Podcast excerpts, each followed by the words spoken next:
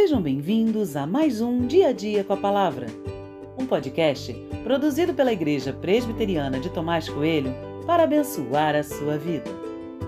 O título de hoje é Uma Vida de Fidelidade e tem por base o texto de 2 Crônicas 1, 7, que diz: Naquela mesma noite, Deus apareceu a Salomão e lhe disse: Peça o que você quer que eu lhe dê. O segundo livro das Crônicas começa registrando a história do rei Salomão, já que Davi, seu pai, havia morrido. Salomão tinha grande responsabilidade e sobre ele recaía também grande expectativa. Salomão começa muito bem o seu reinado, buscando o Senhor e buscando fazer a vontade dele. E o mais legal é ver que Deus estava completamente acessível a Salomão, dando a este a oportunidade de pedir o que quisesse um relacionamento recíproco verdadeiro. Mas eu conheço a história de Salomão e você também deve conhecer.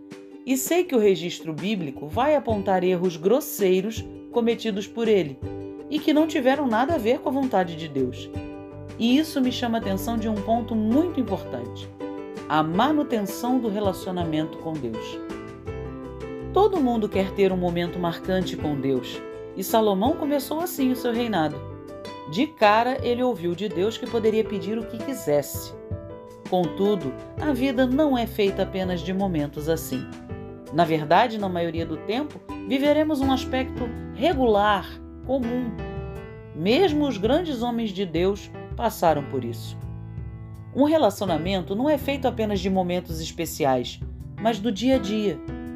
Nem sempre é dia de festa tem o dia dos afazeres domésticos e esses dias são mais numerosos do que os dias de festa. O que quero lhe mostrar é que há um aspecto de manutenção desse relacionamento com Deus que precisa ser criado e desenvolvido. Salomão, embora tenha tido uma experiência dessas, não cuidou desse aspecto de manutenção e por isso se perdeu.